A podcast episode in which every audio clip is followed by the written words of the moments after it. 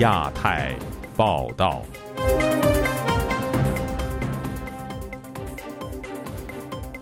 各位听友好，今天是北京时间二零二四年二月十四号星期三，我是佳远。这次亚太报道的主要内容包括：本台发起央视春晚观感调查，近七成网友反馈没看；中国普通民众如何过年，遭欠薪的劳动者有话说；拆墙运动新春联署，呼吁打破当局网络信息封锁；私募股神曹鑫离世，中国股市缘何繁花落尽？接下来就请听这次节目的详细内容。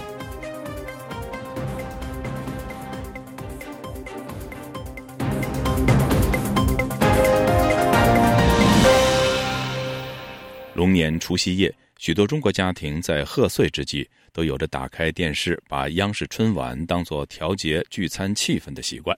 本台近日征集网友有关春晚观感的调查发现，收看春晚的民众越来越少。这背后是什么原因呢？请听本台记者唐媛媛的报道。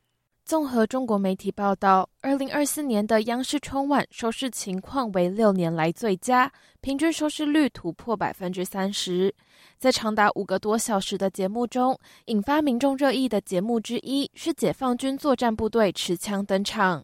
舞台上，士兵们一边唱着军歌决胜，一面排出不同的阵型。与往年只有解放军文艺兵登场表演不同，今年的晚会还首次出现长期驻守北京的装甲部队六六四七七部队。针对央视春晚收视情况，本台也在近日通过国际社群平台 X 做了一项社会调查，结果发现，不同于中国官媒报道的收视情况，有多达百分之六十九点二的民众表示自己没看春晚，有百分之二十四点九的民众表示看了春晚但不喜欢，只有约有百分之六的民众表示喜欢今年的节目。网友们在留言中表示：“春晚是给领导看的。”不是给老百姓看的。对待春晚，最好就是不看、不讨论、不提供流量。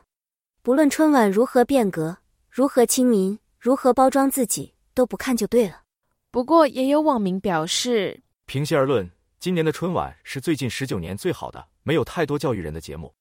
二十六岁的 Angela 就此告诉本台记者，她与周边的朋友都觉得春晚越来越尴尬，因此会选择看其他节目。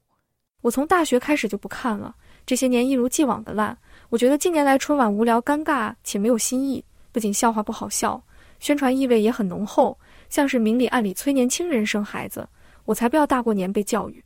现在的春晚跟九十年代和千禧年那会儿的比起来，仿佛来自两个宇宙。当时实在是太幸福。旅美资深媒体人王健则向本台分析，宣传意味浓厚是民众渐渐不看春晚的主因。最近十年吧，习近平上台之后，春晚就变得不可看，因为春晚变成你基本上都是都是在吹牛嘛，都是宣传啊。以前还有可看性，因为像什么小品啊，还有一点可看性。你现在根本不能看啊。王健指出，近年来春晚舞台越来越强调华丽宏大叙事，这是洗脑工程一部分呢。通过这种宏大叙事来展示。他所谓的这个强国之路啊，这经济成就啊，各种各样的东西没，但问题是这不真实啊。以前的春晚也洗脑，但是现在的春晚洗脑很恶劣的洗脑，就基本上你会觉得它没有任何的可看性，那你为什么会去看呢？当然，很多家庭还会看的原因是因为老人家，老人家要看，老人家根本没有品质上的要求，所以继续开。但是很多人其实是不看的。电视开着，老人家在看，年轻人都去别的地方打牌子、打牌干别的事情。以上网民评论及 Angela 的声音由人工智能代读。自由亚洲电台记者唐媛媛华盛顿报道。龙年新春还没有过完，不少地方政府或者企业事业单位早早的就在网站上贴出专门向农民工致意的慰问信，也有一些地方推出新春招聘会，专门以农民工为对象。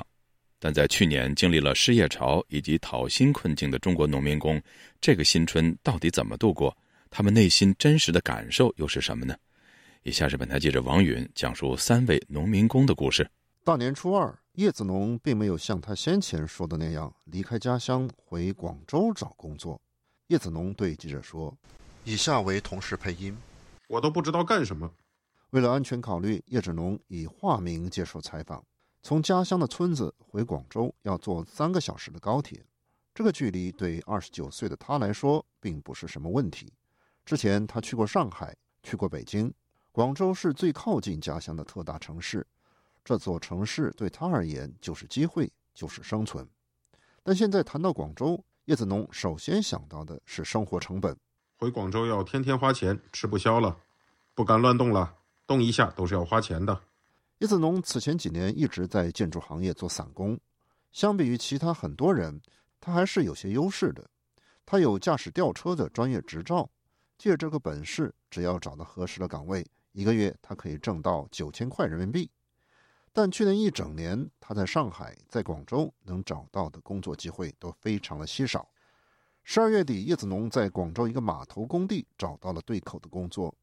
在二零二四年新年的第一天，给我发来短信说：“新年快乐，我找到工作了，上海的工资也拿到了。”他的兴奋之情溢于言表。短信中，他还捎带了几张工作场景的照片。阴霾的天空下，升起高高的塔吊，远处有灯光衬托，仿佛是他重燃的希望。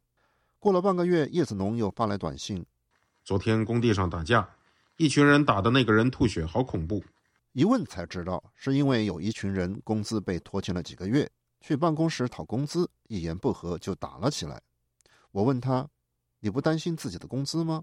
他回复说：“担心也没用，我工资又没多少，才干十来天。”叶子农当然担心自己的工资。之前他在上海也是干了十来天的活儿，直到两个月后，他回广州才拿到工资。在广州的这个工地，他干了整整一个月。到二月一号，工地放假，他也没拿到工资。他在当天发短信给我，没好气地说：“这些老板，哎，真插蛋，搞把枪把他们全部突突了。”叶子农似乎并不是不理解目前的困局，但还是忍不住的发问：“他们为什么要这样？好像人家香港、澳门从来没有拖欠过工资的，气死我了，都没钱吃饭了，快！”他发过来的只是简单的文字。但我仿佛能看见他是皱着眉头在说这几句话。类似叶子农的情况，近来似乎在中国是普遍的。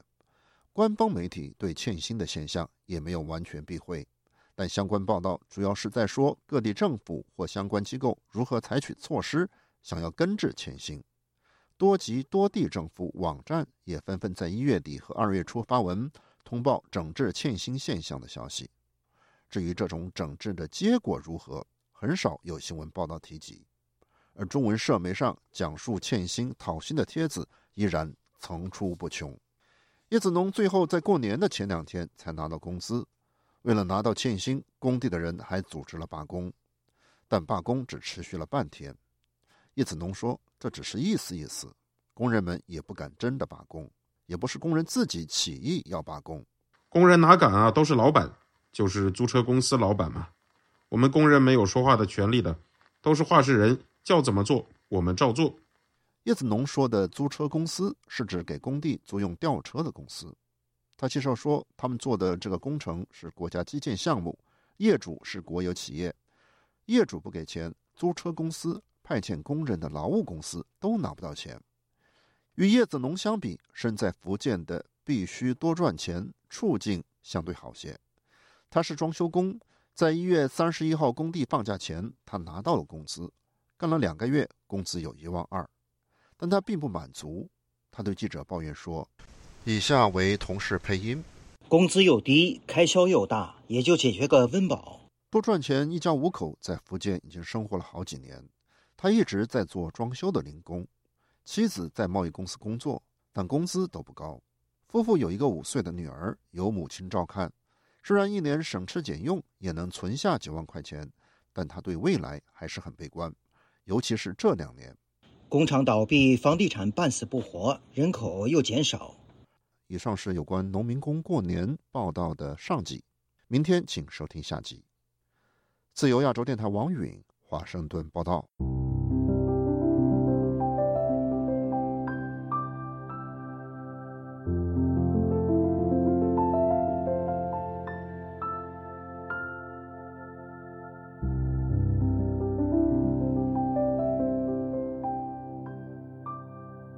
国大陆拆墙运动发起人乔欣欣，本名杨泽伟，被当局正式逮捕后，他的伙伴们仍坚持延续他的精神，并趁着春节发起联署，呼吁更多的人响应号召，争取早日打破中国当局对网络的封锁。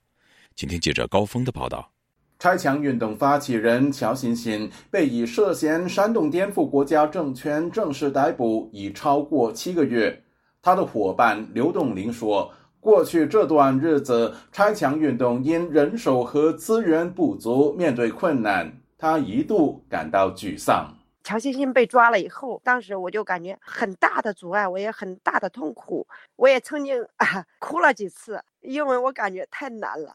以打破中国网络封锁为目标的拆墙运动已成立接近一年。新春除夕夜，身在丹麦的刘董林发起联署。呼吁各方义工和技术人员响应号召，加入阵营。拆墙运动目前约有两百名公开或半公开的义工，分布在中国大陆和世界各地。刘栋林说：“透过交流知识经验，义工们对于拆墙有了更清晰的概念，认为要打破中国的防火墙，必须技术和教育并重。”不少义工更不惜自掏腰包。有些人他想通过翻到墙外，想看到真正的 YouTube、Facebook，那么他需要用 VPN。我们自费做了一些 VPN，让中国的网民能够看到更多的呃中国政府的呃真相吧。美国方面，包括加拿大方面，都有一些牧师，他们很感兴趣向中国去传导福音，让中国人更加明白呃自由理念。作为拆墙运动负责人，刘栋林专责搜集防火墙建墙者的信息。他认为，只有彻底了解这些人的背景，才能与其抗衡。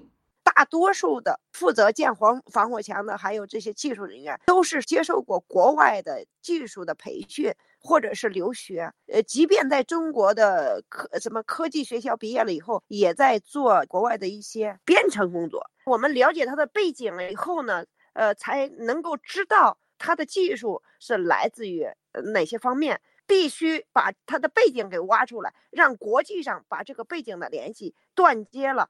拆墙运动一名基于安全考量要求匿名的义工表示，他们的任务意义重大。但由于直接冲击现政权以及不少中国人固有的价值观，所以必须持之以恒。推广 VPN 的时候，很多人不敢接受，他们就说就是使用 VPN 是违法的。当时有一些义工就反馈就说不要拆了，这么多渔民，我说所以不拆，渔民会更多。当然有些义工会退缩，但是更有一些义工呢，他们很坚持，一直在配合。这个拆墙运动这个工作，拆墙运动去年三月由侨居老挝的乔欣欣倡导，两个月后，乔欣欣在老挝失联。当时盛传是被多名疑似中国公安连同老挝公安从首都万象的家里带走，其后证实他已被送回家乡湖南。自由亚洲电台记者高峰香港报道。有着“私募股神”之称的上海天理私募股权创始人曹鑫年前传出离世的消息，让股民们不胜唏嘘。所谓的改革开放至今，中国资本市场的表现令众多股民失望。那么，中国股市目前是繁花尽落，还是蓄势待发呢？以下是本台记者黄春梅发自台北的报道。本月七号，财联社引述知情人士报道，天利资产管理有限公司创始人曹鑫在一月三十一日因为个人心理健康原因离世。知情人士表示。天理并非量化私募公司，网传的加杠杆投资也不是公司的任何业务。曹鑫的遭遇，股民点滴在心头。电视剧《繁花》不只有保总押对股票暴富的美好，股市主力大户 A 先生的下场因见不远。然而，黄河路上人人都羡慕着保总的发迹，饭店领班跟着内幕消息买股票也能发笔小财，也难怪周边小人物人人都想跟着保总的脚步编织着一系。致富的美梦。台湾的万宝投顾董事长朱承志曾经在上海目睹宛如繁花剧情般的盛况。他回忆，一九九二年初，邓小平发表南巡讲话，确立改革开放路线后，当年的三月份，他与有“中国第一股民”封号的杨怀定，在繁花取景的和平饭店顶楼吃饭。他形容人称“杨百万”的杨怀定被六七个人簇拥着，身边每一个人都拿着跟剧里一样的黑金刚手机，不少只耳朵好奇的贴着，试图从这一位主力大户讲话中得到所谓的致富密码。我们护士请他发表一些演讲，所有和平饭店的厨师都在门口偷听，服务人员挤得满满的，就是你看到这场面很奇怪。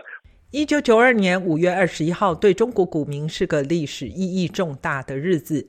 中国官媒《人民日报》记录，上海股市全面放开股价，上证指数从前一天的六百二十三点冲到一千三百三十四点，所有股民都欢天喜地，股票资产一夜间翻倍。一九九零年代受到波湾战争影响，朱承志指出，一九九二年一月，美国道琼斯指数大约只有三千两百点左右。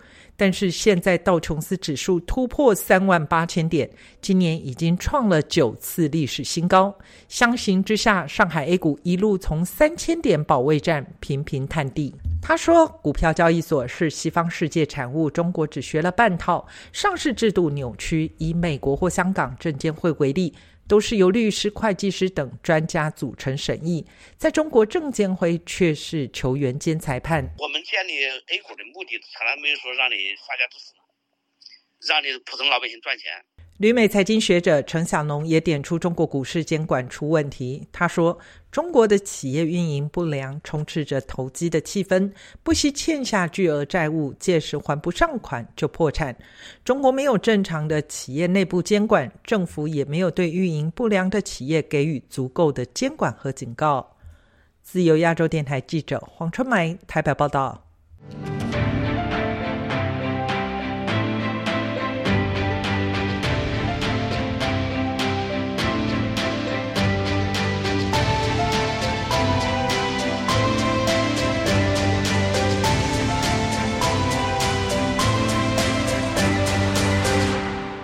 随着美中竞争的加剧，为了维护美国国家安全利益，多位美国专家本周二呼吁国会加强立法，提高透明度，以更好的执行美国总统拜登去年签署的对华投资禁令。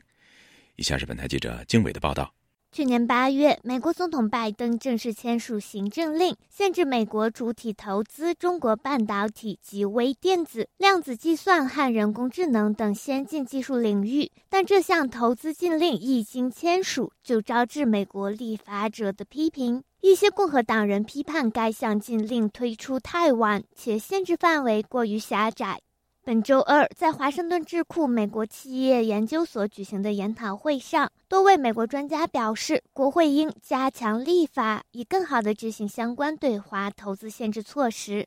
美国企业研究所中国经济专家史建道批评说，美联储等相关机构披露的投资数据缺乏透明度，这使政府、国会乃至全社会并不能清楚地了解到底有多少资金流向中国。Because in 2017, even in 2020. 在我看来，这个行政令很弱，还没有生效和实施。二零一七年甚至二零二零年新冠疫情期间，美国资本还在大量涌入中国，国会有责任阻止我们资助有朝一日可能杀死美国人的技术。做到这一点的第一步，就是了解实际发生的情况。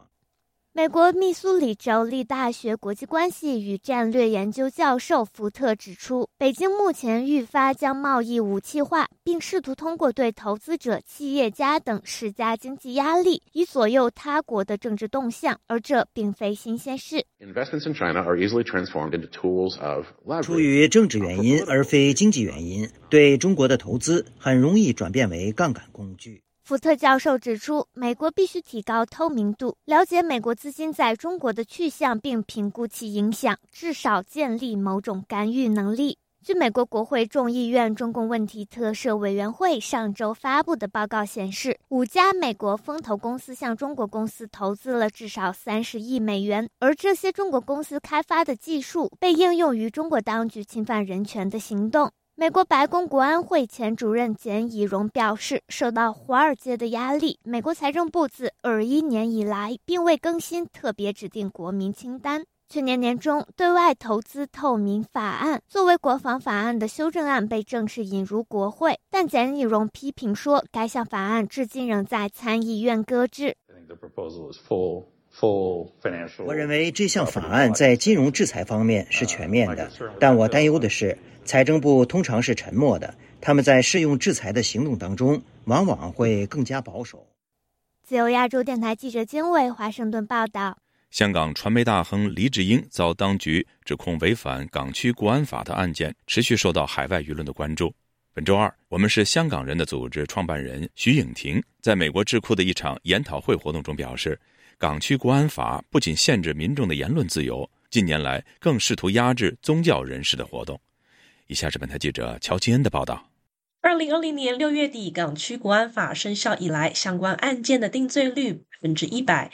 香港一传媒创办人黎智英更改为首位被告，被控涉嫌勾结境外势力以及刊印、发售煽动刊物罪等。该案历经一年延宕之后，去年十二月十八日开始了为期八十天的法庭审讯。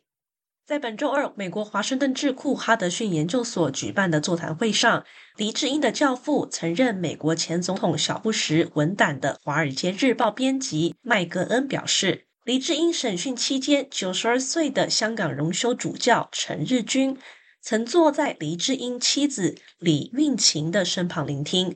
这样的动作，That is shouting all over Hong Kong，，告诉全香港他的立场以及他认为什么是正确的事。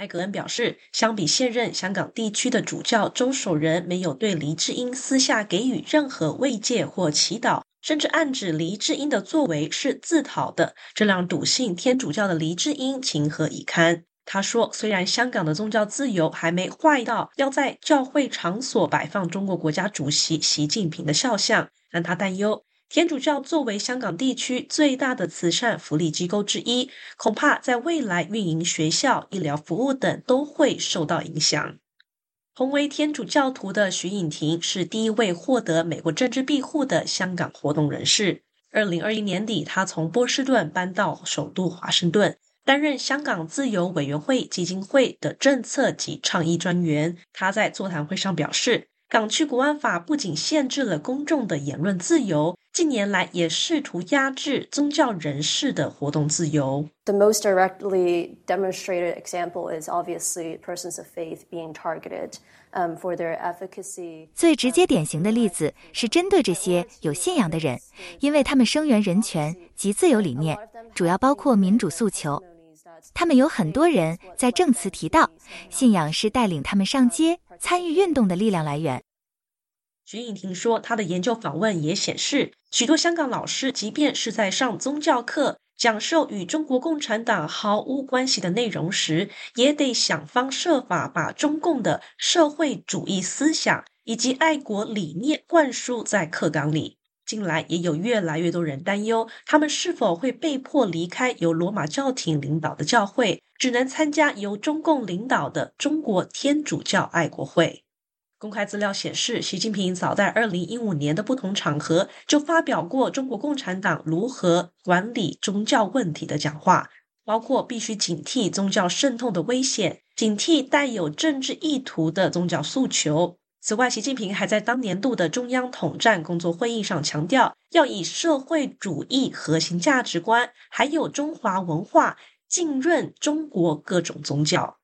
徐颖婷认为，中共坚持宗教中国化的路线，是让信仰成为政治宣传工具，甚至用来镇压其他族群。Through media, state control media, and Chinese think tanks, the government has started to 透过中国官媒及智库，中国政府开始单独点名基督教团体，特别是天主教群体，因为他们是基督教信仰当中最积极介入社会议题、参与社会运动的，而且也最直言不讳。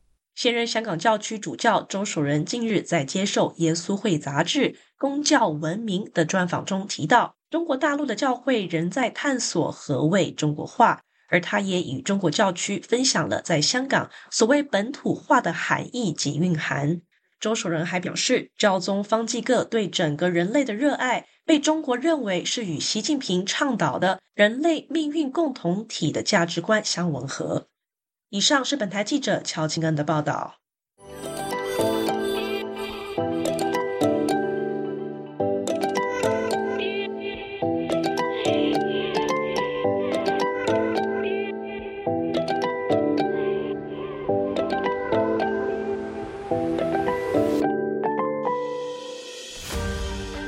中国的民主人士依然坚信真理，运用非共产主义世界的内部政治和社会改革的力量。海洋升温还有酸化，海洋生物多样性已经。那么毛泽东的文革就确实可以跟斯大林的大清洗。中国近年来对俄罗斯的援助金额相当于对非洲各国总和。亚太时政历史构成，异议者见地，弱势者心声，兼听则明。听自由亚洲电台播客，了解中国多一点。苹果、谷歌及 Spotify 等各大平台均可订阅，免费收听。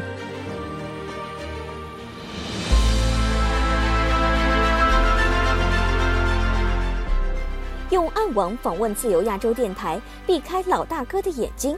为了协助读者能够安全的获取被中国政府封锁的新闻。自由亚洲电台联手开放科技基金，为公众提供暗网入口。中国大陆的读者可以借此匿名访问本台，以浏览最新疫情消息和其他敏感新闻。该暗网普通话网址是：h t t p s 冒号斜杠斜杠 w w w 点 r f a 六二 z l 六 z 六 o w m t l f 点 o n i o n 斜杠 m a n d a r i n 斜杠，读者可使用基于火狐的洋葱浏览器，匿名访问以上网址。该浏览器最初由美国海军研究实验室设计，可以通过像洋葱一样的多层加密结构，屏蔽互联网用户的地点和身份，绕开政府的审查和监控。